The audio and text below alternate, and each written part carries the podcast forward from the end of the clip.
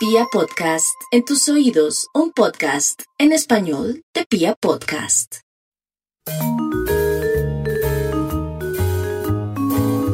Hola a todos, bienvenidos a este Rescate Financiero, el podcast. Yo soy Catalina Godelo, abogada, especialista en insolvencia de persona natural no comerciante y manejo de crisis de endeudamiento.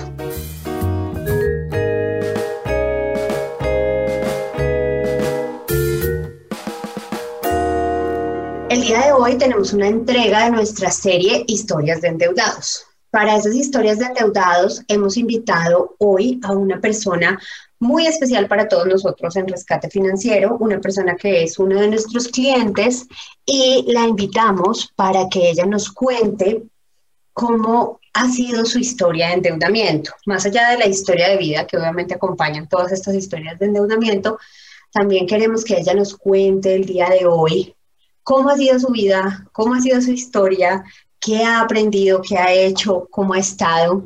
Nuestra invitada de hoy se llama Marilyn y queremos saludarla. Hola Marilyn, bienvenida. Eh, Catalina, ¿cómo estás? Muchas gracias por invitarme a tu programa. Muchísimas gracias a ti para, por haber aceptado la invitación. Muchísimas gracias a ti por estar hoy eh, compartiéndonos un poquito de tu vida y un poquito de tu historia. Eh, bueno, yo quisiera comenzar preguntándote o que me contaras o que nos contaras a todos cómo, o sea, ¿quién eres tú? ¿Cómo te defines tú? Bueno, yo soy una mujer que siempre eh, he sido muy independiente, eh, una mujer que mm, se preparó, estudió, quiso escalar, llegar a niveles em, laboralmente gerenciales y pues de ahí como que se, se, se, desprende un poco todo lo que me ha venido sucediendo en materia financiera. ¿Y qué estudiaste? Yo estudié contabilidad pública y me especialicé en normas internacionales de contabilidad, administración tributaria y administración financiera. O sea, eres contadora. Sí, soy contadora. ¿Y a qué te dedicas en tu vida? O sea, ¿ejerces la contabilidad o no la ejerciste? ¿O a qué te dedicas?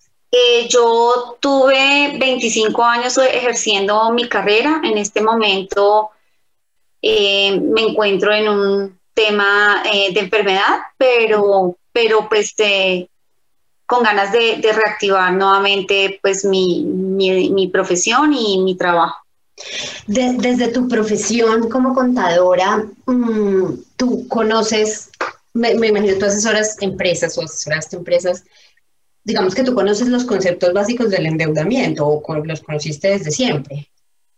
Claro que sí, es muy irónico porque eh, es, eh, bastante em, paradójico que yo cuide las finanzas de un ente económico y descuide las finanzas personales. Eso es algo que me pregunto siempre cómo me pudo pasar.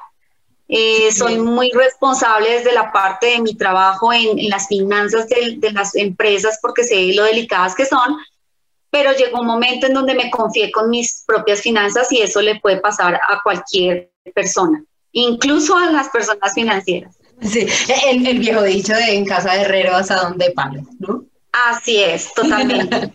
bueno, cuéntame una cosita, ¿cómo empezaste tú a endeudarte? Es decir, ¿desde qué edad empezaste tu vida crediticia? No, no sana o no sana, sino ¿desde qué edad empezaste tu vida crediticia?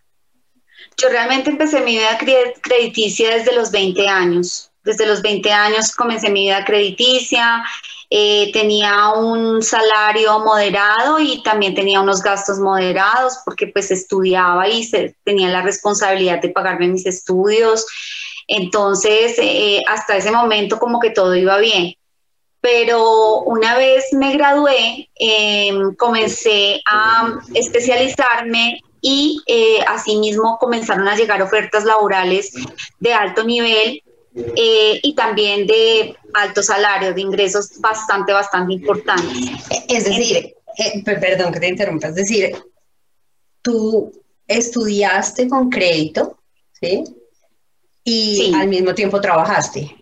Sí, sí, yo me financié en mi carrera y mis especializaciones. O sea, todo tu estudio ha sido a base de crédito. E, esto es muy importante y, y hago yo la, la intervención acá es porque ahí podemos ver que los créditos, o sea, no todas las deudas son malas y, no se trata de que satanicemos el endeudamiento porque pues esas deudas finalmente, por ejemplo, en tu caso te permitieron tener una progresión importante a nivel educativo y a nivel financiero, ¿sí? Entonces, eh, eh, esas deudas, bueno, y listo. Entonces, Marilyn se gradúa, Marilyn hace una especialización y Marilyn está en un trabajo de una remuneración económica importante. Eh, cuando tú dices importante, más o menos, pues en plata, ¿cuánto te ganabas? Hace 10 años, 12 años me ganaba el mínimo integral. Eh, después comencé a ganarme, sí, hace, hace 12 años. Em, cuando yo empiezo a tener como, como ese éxito en, en, en, mi profesión, pues empecé a ser como muy apetecida eh, por personas que me conocían y empresas que me conocían y pues para que yo trabajara con ellos me ofrecían un mayor, mayor salario, salarios llamativos. Eh, entonces, pues eh, ante ofertas económicas tan grandes, pues, pues tú dices, sí, yo lo puedo hacer, lo sé hacer y además me van a pagar más. Entonces, pues yo aceptaba las propuestas. Y o sea, realmente eres muy buena en el manejo del dinero. O sea, en lo que haces eres muy buena.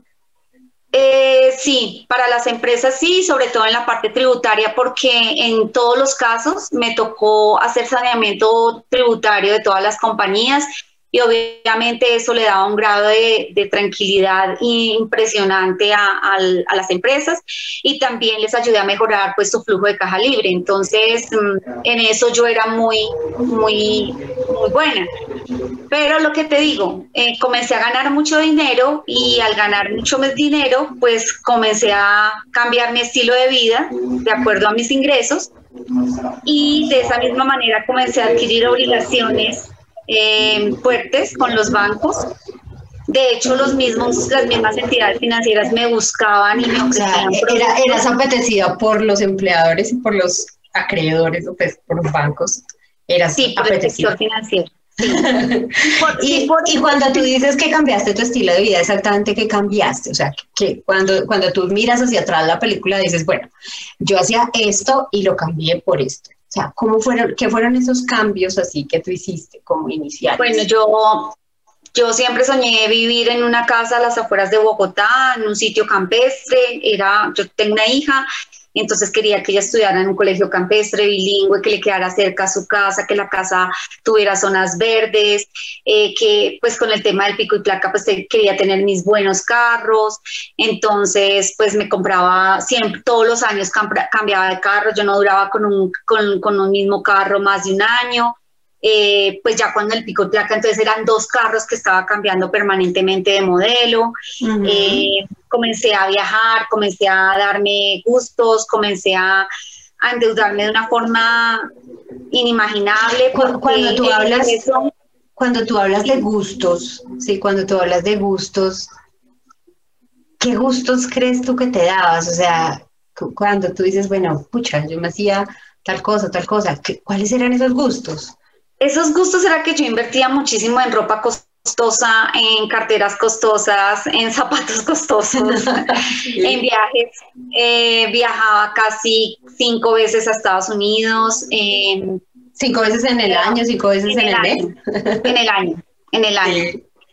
En el año viajaba a Europa, eh, conocí esos y muchos sitios y pues yo tenía como la seguridad y el respaldo de mis ingresos, pero a su vez pues obviamente como te digo yo era apetecida por los bancos, ellos comenzaron a ofrecerme todos sus productos de crédito que tenían. Y, y, pues eh, yo los aceptaba porque yo quería seguir eh, haciendo esa renovación de modelo de carro, eh, compré, una, compré la casa de los sueños que tenía, en efecto la casa quedaba cerca del colegio campestre de mi hija, entonces no, no escatimaba pues en gastos, la verdad, eh, me, daba, me daba, compraba lo que quería, también ayudaba mucho a, a, mi papá, a mis hermanos. Entonces, eh, por ejemplo, les pagaba de pronto alguna deuda o les pagaba algún impuesto que de pronto estuvieran atrasados. O si necesitaban dinero, yo sacaba mis tarjetas de crédito un avance y les daba el dinero. Bueno, así. Pero, ahí me surge una duda y es, no te alcanzaba, o sea, si ganabas buena plata, ¿por qué no te alcanzaba? O si te, porque tenías que acudir al crédito, es decir, ¿cuál era la eh, razón? Lo que, pasó fue que yo incurrí en un grave error y fue que mm, cuando yo empecé a ganar más, comencé a gastar más. Y hubo un momento en donde yo comencé a gastar mucho más de lo que yo me ganaba. Pero yo me respaldaba con los créditos y las tarjetas de crédito que tenía. Okay. Entonces, ya cuando me di cuenta de todo esto, llegué a tener tantas deudas que, que, mi salario era solamente para pagarle al sistema financiero y vi que todo se salió de control. O sea, eso, eh, entonces cuando empezaste, cuando empezaste tú a, a, preocuparte, o sea, ¿en qué momento tú dices algo está pasando acá, sí? Me, me preocupa lo que está sucediendo. Claro, yo empecé a preocuparme cuando ya empezaron a llegar las tarjetas de crédito altas, cuando ya los créditos estos express que te dan ya tendían ya cotas también ya muy altas, que se sumaban a la cuota de la casa o a la cuota de los carros o al colegio de la hija o todas esas cosas ya eran un Cuando tú dices altas, estaba bien. Cuando tú dices altas, ¿qué es alta para ti? O sea, ¿cuándo es alto? O sea, ¿cuándo te genera a ti o te, o te generó a ti una alarma adentro de esas cuotas? Cuando ya mi salario no me alcanzaba para pagar esas deudas. Es decir, llegaste a un nivel donde ya la buena plata que te ganabas o la plata que te ganabas ya no alcanzaba ni para cubrir las cuotas. No, descubrí que estaba trabajando eh, única y especialmente para pagarle al sistema financiero las deudas. ¿Y cómo hacías para vivir? Porque pues si uno, no sé, si me gano 10 y me gasto 10 y, tengo que pagar 10, ¿cómo vivo? ¿Con qué vivo? Pues mira, eh, cuando yo vi que, esa, que eso estaba sucediendo, yo dije, bueno, si tengo más gastos, pues tengo que conseguir más ingresos. Entonces eh, decidí em, participar en unas juntas directivas, decidí asesorar otras compañías, eh, si me salían contabilidades yo las tomaba, comencé a trabajar de noche, comencé a trabajar los fines de semana, comencé a trabajar tanto que pues básicamente y coloquialmente me reventé. Sí. Me reventé y aún así seguía endeudada. O sea, pagaba y pagaba y pagaba, pero aún así no me alcanzaba para cubrir las deudas. Entonces ya el tema no era conseguir más ingresos porque pues tenía buenos ingresos, pero ya el tiempo, la energía ya no me daba para, para seguir eh, involucrando todo en mi tiempo en solo trabajo. De hecho, pues tuve graves problemas porque descuidé a la niña.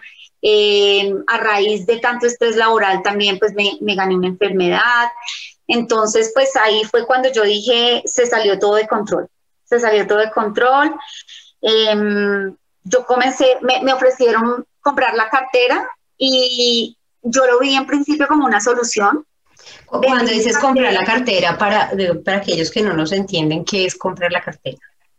Eh, comprar la cartera es que una entidad financiera me dice, eh, señora Marilyn, nosotros le compramos la cartera que tenga con otros bancos, se la vamos a dar a una tasa de interés mucho mejor para que usted pueda eh, rebajar su cuota y ampliar su plazo. Entonces, yo hice eso, lo sentí en el momento como un alivio, pero cometí un grave error y fue conservar las tarjetas de crédito y los cupos financieros que tenía eh, de, la cartera que había vendido a las otras entidades. Entonces, pues realmente cubrí deudas con otra deuda mayor. O sea, te quedaste, vamos, a, vamos, a, vamos a hacerlo en, en, numeritos. Tenías, no sé, 50 millones de pesos en tarjetas de crédito, te las consolidaron o te las unificaron con una compra de cartera con una tasa mejor, pero tú dejaste, o sea, los productos quedaron activos, es decir, quedaste con 50 millones de pesos en cupo y 50 millones de pesos en deuda. ¿Sí? ¿Fue así? Así es, correcto. Ah, ok. ¿Y qué hiciste con esos 50 millones de pesos en cupo? Eh, seguí pagando deudas atrasadas porque aún así no me alcanzaba. Aún así no me alcanzaba. O sea, el tema, eh, cuando tú menos te das cuenta, se sale de control. Y tú crees que puedes tener el mismo ingreso financiero siempre y eso es falso. O sea, eso es falso.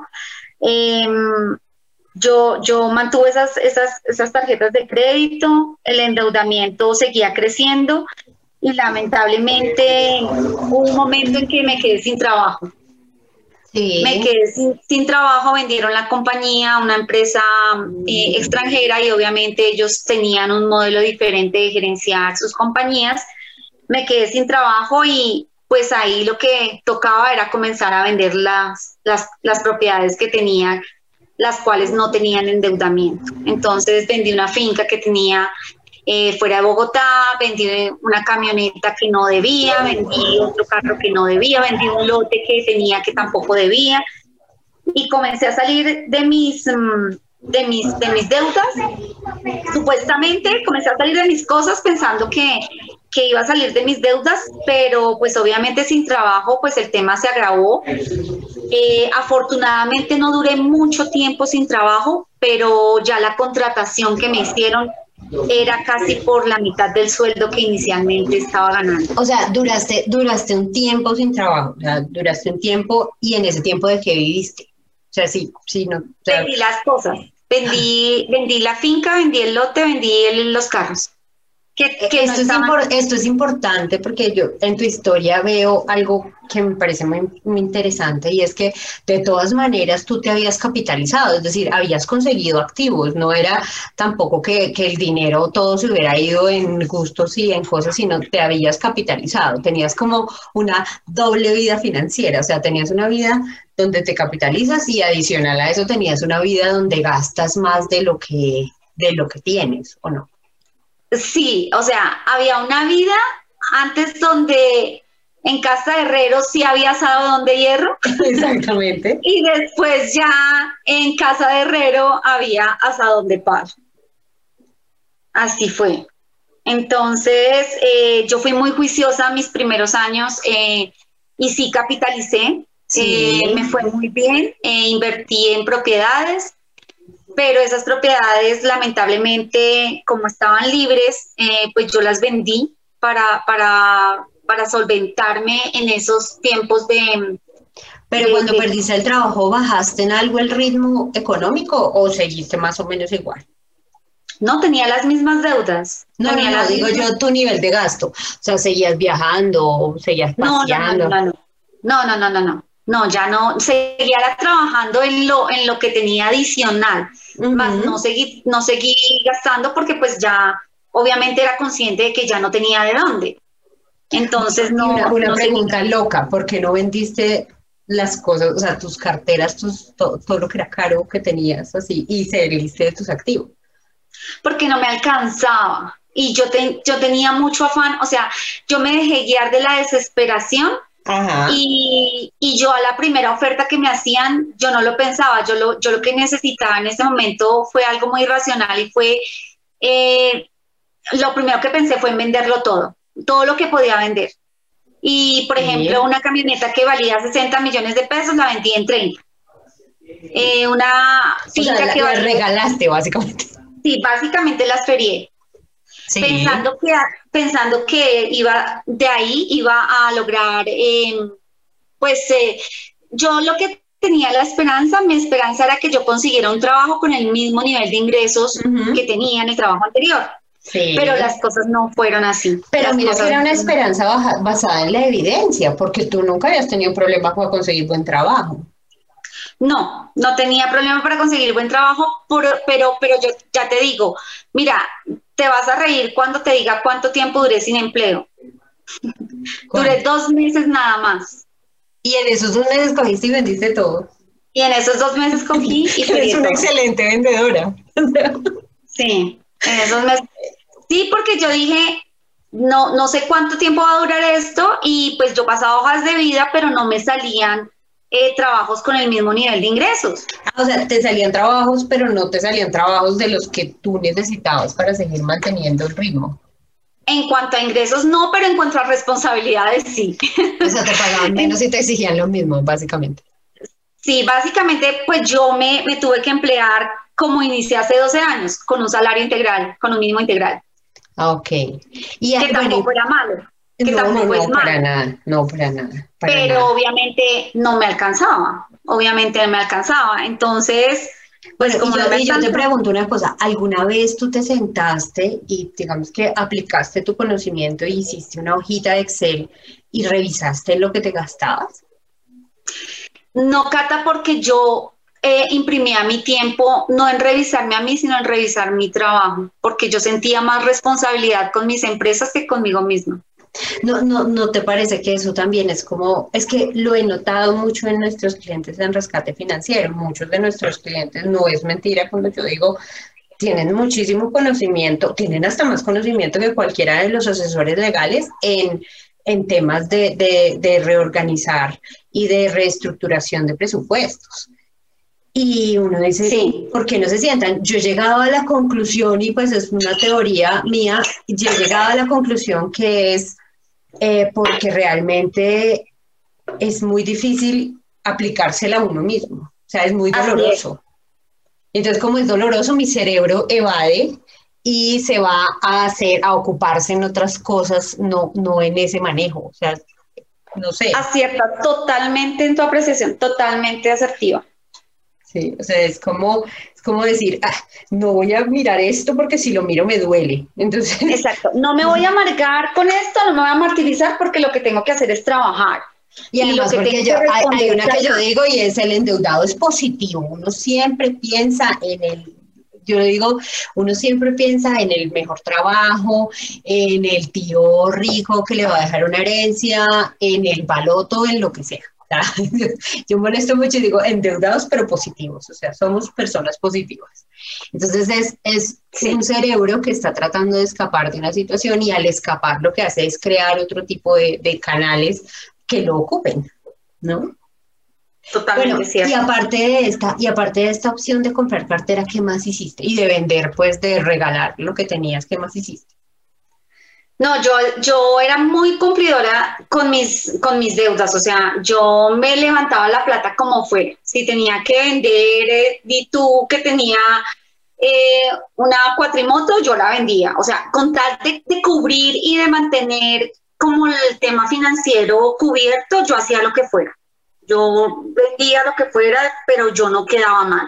Pero, nunca pagabas el total, siempre pagabas eran las cuotas. La, la cuota, exacto, la cuota, porque, porque obviamente yo lo que siempre, eh, pues en las promesas de valor que hace uno es ser cumplido, ¿no? Y, y, tratar de no quedar mal. Sí. Pero llega un momento en donde ya tú no puedes, llega un momento en donde ya tú no puedes y ya tú piensas incluso, y, me perdonarás esto que te voy a decir, y me perdonarán los oyentes y Dios, primero que todo, uno piensa muchas veces hasta en quitarse la vida, porque ya no ves salidas. Sí, sí, sí. Porque ya no ves salidas. Sí. Esa, esa, es una realidad muy, desafortunadamente, es, es muy común, donde uno cree que uno es el problema y entonces si me desaparezco yo, desaparece el problema, ¿no? Exactamente. es, es, es una cosa, es, es, producto de la enajenación mental en la que uno encuentra cuando uno revisa las cosas que hizo, uno dice, pero yo estaba súper loco, sí. Eh, estaba en un momento como de alteración mental y uno dice, no, pues fácil, si desaparece el perro, desaparecen las pulgas, entonces me va a desaparecer yo, o me va a esconder, por eso mucha gente también se va del país nosotros tenemos en rescate financiero muchísimos clientes fuera del país que son desplazados por las deudas, o sea, era tal su nivel de endeudamiento y de acoso por parte de los acreedores y de, y de ellos mismos su nivel de culpa que se fueron, se fueron del país. Entonces, sí. es, sí es, desafortunadamente es muy común. Bueno, y a todas estas, tu familia, ¿qué decía? ¿O, en qué estaban? O sea, ellos sabían, no sabían. No, ellos no sabían porque pues yo siempre he sido muy reservada con, mis temas y con mis cosas, pero ellos sí comenzaron a ver un cambio porque eh, obviamente los fines de semana yo iba, eh, los visitaba y ellos me decían, pero ¿por qué no vienes? Entonces ya era porque no había tiempo, yo dejaba a la niña con el papá, eh, dejaba a la niña con mi hermana, me iba a trabajar todo el tiempo, quedarle mal a los bancos entonces, em, lo que tú dices es cierto. Yo, yo primero pensé, antes de, quedar mal con una cuota, prefiero desaparecer, pero desaparecer definitivamente. Eso pasó por mi cabeza, te lo confieso. Pasó por mi cabeza. Em, pero obviamente eh, hasta, lo hasta, lo, hasta lo alcancé a maquinar y dije, tiene que ser un accidente o alguna cosa, porque si no, no, los seguros no van a pagar y voy a dejar a mi niña insolvente, o sea, empieza uno, sí, ya, ya empiezas tú a perder como, como la, la, cordura en esos aspectos. Sí, y, y, empiezan, y empiezan a sacar... Eh, no sé si a ti te pasa, pero digamos que de nuestra experiencia o de mi experiencia es, empieza uno como a sacar lo peor de uno, ¿no? Entonces, los planes más macabros mentales, los peores juicios, yo le digo a la gente, cuando tengo oportunidad de hablar con familiares de mis clientes, les digo, mire, ya no le diga nada más que cualquier cosa horrenda que usted le vaya a decir, esa persona ya se la dijo a sí misma, ¿no? Uno ya se dijo burro, uno ya se dijo animal, botaratas, desagradecido, bueno, un montón de barbaridades y adjetivos. Ya esa conversación mental de uno con uno mismo es muy compleja, es muy fea. Y es muy fuerte porque yo abría mi, mi vestier, que es casi una alcoba, y yo decía, ¿y de qué me sirve todo esto?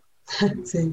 Sí, es cierto. ¿De qué me sirve todo esto? ¿De qué me sirven todos estos pares de zapatos? ¿De qué me sirven todas esas carteras? Y en ese momento no, o sea, no tengo tranquilidad, ni siquiera puedo disfrutarlas.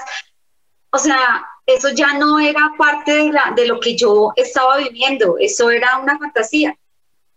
Sí, y, y no te empieza que las cosas te empiezan a fastidiar. O sea, aquello que te producía un, un, placer momentáneo, un gusto o algo agradable, te empiezan a fastidiar. Claro, Cata, es, es donde yo, tú ya entras en una etapa como de culpa, como una etapa de reproche y una etapa de rabia. Sí.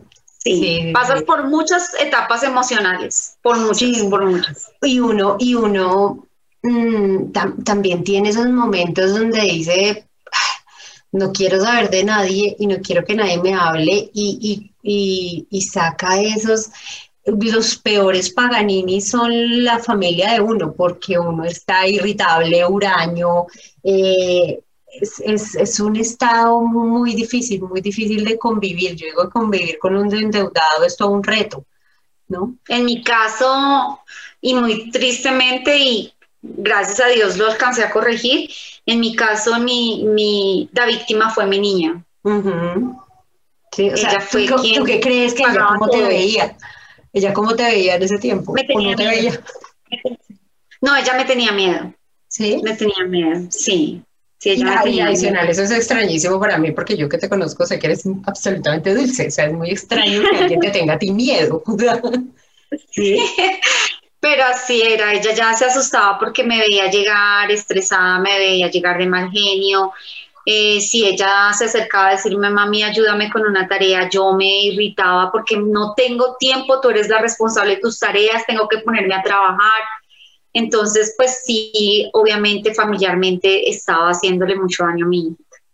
Bueno, entonces, listo. Y luego, o sea, ya te, ya te diste cuenta, ya entraste a este nuevo trabajo, ya digamos que ya habías vendido lo que has podido vender y habías hecho la consolidación de obligaciones que habías podido hacer y después, ¿qué seguiste haciendo?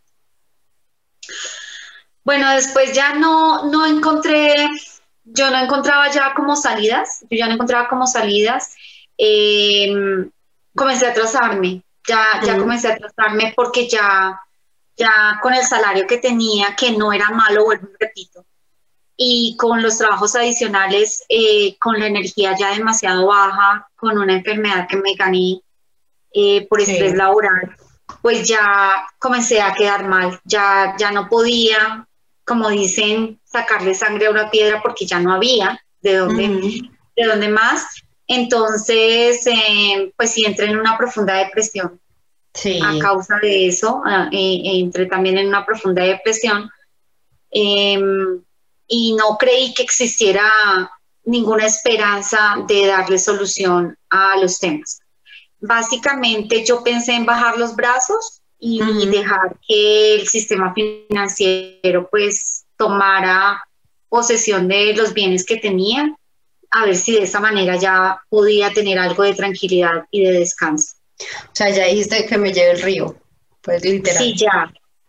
Me cansé de nadar contra la corriente y y en ese momento dije ya me voy a dejar llevar del río. Claro, y, es que, y es que desafortunadamente a pesar de todo tu esfuerzo no, era, no estabas solucionando nada, ¿sí? Estabas era paleando paleando, paleando, eso es, yo digo, eso es como ponerle, no sé, em, curitas a una represa que se va a estallar y que no sabe que se va a estallar y es seguirle poniendo curitas y curitas y curitas, que son todo el esfuerzo y siempre invito a la gente a que entienda que esa persona que está pagando de a poquitos o que hace abonitos a sus deudas o hace, esa persona está dando su, su mejor esfuerzo, o sea, cuando nosotros nos sentamos en rescate financiero a analizar la situación económica de una persona, decimos, mire, usted fue y se consiguió esos 500 mil pesos para abonar, la deuda no bajó nada, pero para usted fue un esfuerzo mayúsculo conseguirse esos 500 mil o 5 millones o 50 millones, lo, que haya conseguido, dependiendo pues del nivel de endeudamiento y del nivel financiero. Eh, pero, pero sí, llega un momento en donde te das cuenta que no, hombre, que ya, que, por más que te enloquezcas ya no lo vas a lograr. Entonces, ¿qué, hiciste? Pues, Cata, mira, lo, último, y es algo muy, muy gracioso que me ocurrió, fue que una amiga mía me dijo, mm, Marilyn, eh, te tengo un negocio para que te quites de encima todas esas deudas y empieces a pagar eso y seas feliz y vuelvas a recuperar tu estilo de vida y me ofreció una oportunidad, me presentó una oportunidad en una red de mercadeo que era nueva aquí en Colombia. Em, pues tú sabes que cuando hay necesidad, uno hace las cosas para que funcionen. Eh, te cuento que sí, a mí en ocho meses me gané 60 millones de pesos, en ocho meses. Sí. Aparte de todo. Y yo muy tranquila, muy contenta, fui y los pagué a un banco. no voy a decir el nombre del banco, pero... Sí, no, no, lo único que no podemos hacer feliz y eso estaba escalando en, en, en, la, en la red de mercadeo. Eh, estaba ganando muy bien en la red de mercadeo. Me gané en ocho meses 60 millones de pesos. Se los consigné a un banco y aún así el banco me puso una demanda de embargo, porque todavía no alcanzaba para pagar y ya estaba muy atrasada. Es decir, es decir, una, o sea, es que a mí me impresiona, tienes una capacidad buenísima de producir dinero, es decir, tu problema no es que no sepas producir dinero, o tu problema no era en ese momento que no supieras producir dinero, porque pues ganarse esa cantidad... Había varios problemas, habían varios problemas, Cata, y es que eh, en mi quehacer eh, profesional y en las empresas, eh, pues ha sido muy limpio y he tenido muy buenos resultados. Pero en mi vida me descontrolé porque también em, me vi como en medio de una presión social.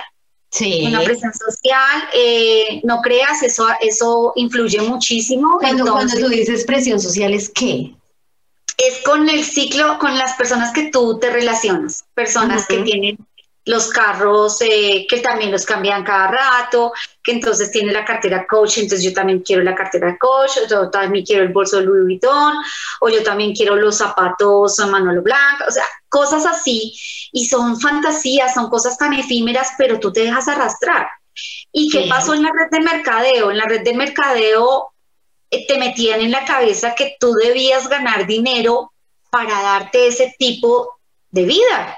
Es decir, es decir, yo iba a seguir igual y no iba a aprender nada. O sea, yo estaba haciendo, o sea, básicamente me dijeron, ese carro lo tienes que cambiar, porque una chica en el nivel en el que tú estás no puede andar en un carro de esos. Además, la compañía te da 1.200 dólares mensuales para el carro. Pero pues obviamente yo no quería endeudarme más, Cata. O sea, ya, ya en ese momento yo, yo estaba eh, aborrecía lo, que, lo que se llamara crédito, tarjeta de crédito. y eh, tampoco creo que te, te, prestaran mucho porque los bancos se dan cuenta, yo digo que los primeros que se dan cuenta de la crisis de endeudamiento de una persona son los bancos porque le quitan los avances. Cuando a uno, a uno en una tarjeta de crédito le quitan los avances o le bajan el cupo es porque el banco está viendo que usted está llegando a unos niveles de riesgo diferentes a cuando le prestaron el dinero, ¿no? Cuando le dieron ese cupo. Entonces, entonces, claro, yo, yo estaba, yo en ocho meses me propuse que lo iba a hacer, pero pues yo me desmoralicé mucho porque voy y les doy 60 millones de pesos y aún así ellos eh, y ya la deuda no era tanto la trazada, era muy poquito, no era ni el 1% de lo que yo les había donado y aún así me enviaron una carta de embargo. Entonces, yo decía, ¿por qué me estoy matando si nada sirve? Sí. Nada soluciona. Yo, yo hacía y hacía y hacía y remaba y remaba y remaba, pero no avanzaba. Bueno, y bueno, y en esa, y en esa, y en esa situación ya, ¿qué más? O sea, porque tú dices, bueno, ya me embargaron o me van a embargar. ¿Qué más haces? Bueno, en esa situación, eh, pues llegó algo, eh, yo, estuve, yo estaba muy mal, eh, anímicamente, estaba muy mal financieramente y también estaba muy mal espiritualmente. Entonces, mm, pues yo decido como comenzar a colocar cada una de esas, de esos criterios de mi vida en orden inicié por lo espiritual. Inicié por lo espiritual.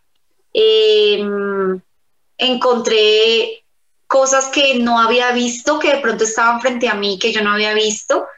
Em, pero adicional a eso, pues encontré una solución. Y fue que eh, alguien del grupo dijo, coloquen la emisora tal, yo iba en mi super camioneta, todavía tenía camioneta, otra camioneta, iba en esa, camioneta.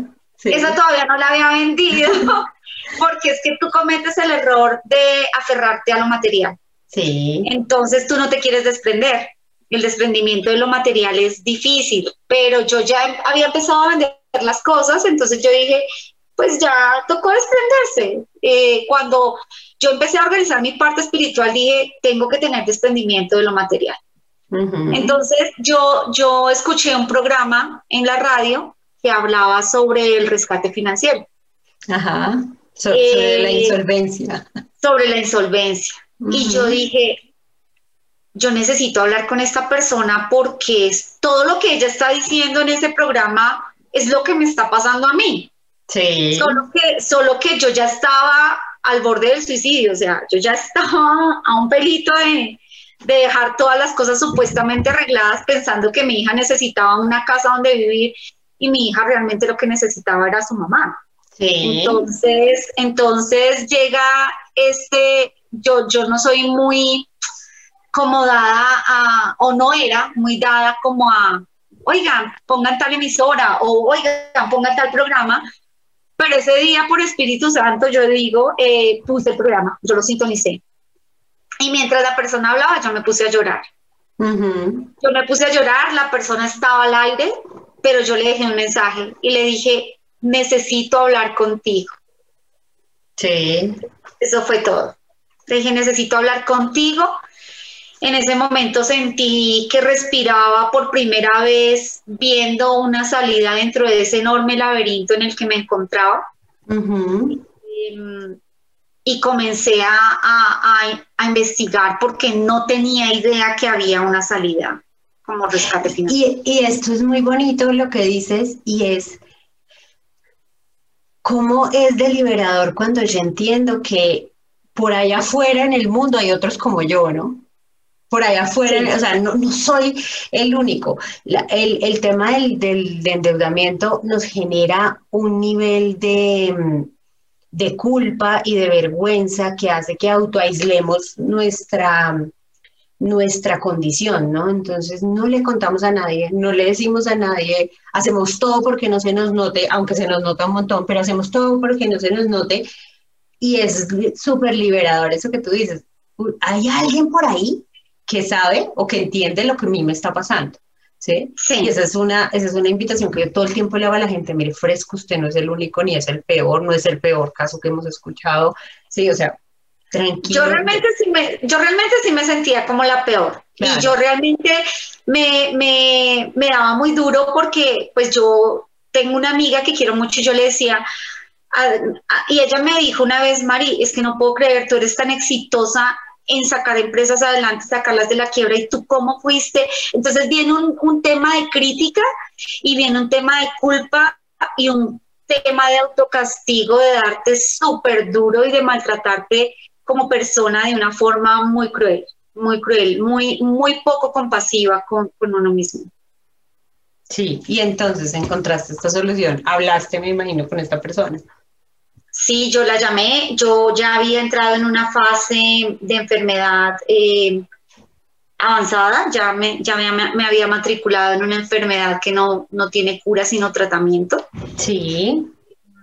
Y yo la llamé, la llamé y ella acudió eh, a mi casa, yo vivo fuera de Bogotá, ella vive al otro extremo y ella vino y, habló conmigo, yo le dije, estoy desesperada, eh, escuché tu programa y yo creo que te necesito, necesito que me ayudes. Y en ese momento esta persona sacó una libreta y me dijo, ven Marilyn, hacemos ese trabajo que tú me preguntaste al principio de la entrevista, tú no cogiste una hojita de papel y miraste hiciste tu flujo y tú, mira, yo sí lo hice una vez y me escandalicé el resultado y no lo volví a hacer. que me libro. No, yo dije, yo lo puedo sacar adelante, yo lo sé sacar adelante, pero el tema se siguió creciendo, creciendo, que se salió de las manos. Cuando ella toma todo el tema, eh, y vemos, vemos el, nivel de endeudamiento. Eh, solamente en el sector financiero yo estaba debiendo o estaba pagando una cuota eh, cercana a dos veces el salario que me estaba ganando. Sí, sí. Entonces, en ese momento ella me informa sobre, sobre esta solución que existe que al principio uno piensa que no es real, que eso no puede pasar, que no hay algo tan bueno, que de eso tan bueno no dan tanto, que no es posible, que, que qué va a pasar porque los bancos me van a empezar a llamar a decirme, oiga, pero porque si usted estaba viniendo pagando de apoyitos ahora, ¿por qué no paga nada? Eh, entonces esta persona me explica como todo el concepto y al principio da un poquito de nervios y un poquito de miedo pero yo dije, no hay nada que perder, porque igual si yo ya estaba resignada a que los bancos se quedaran con todo, pues no tengo nada que perder y de pronto es una oportunidad para salir em, en victoria de esta, de esta situación tan tormentosa. Algo, que, me dijo, algo que me dijo esta persona fue, tienes que cambiar tu calidad de vida porque tú no tienes vida. Y yo le decía, no, mira, yo no estoy viviendo, yo estoy sobreviviendo. A mí me fue muy bien, a mí me fue muy bien. Eh, yo inicié el proceso de rescate financiero. De insolvencia algo que me pareció de persona natural, sí, de insolvencia de persona natural.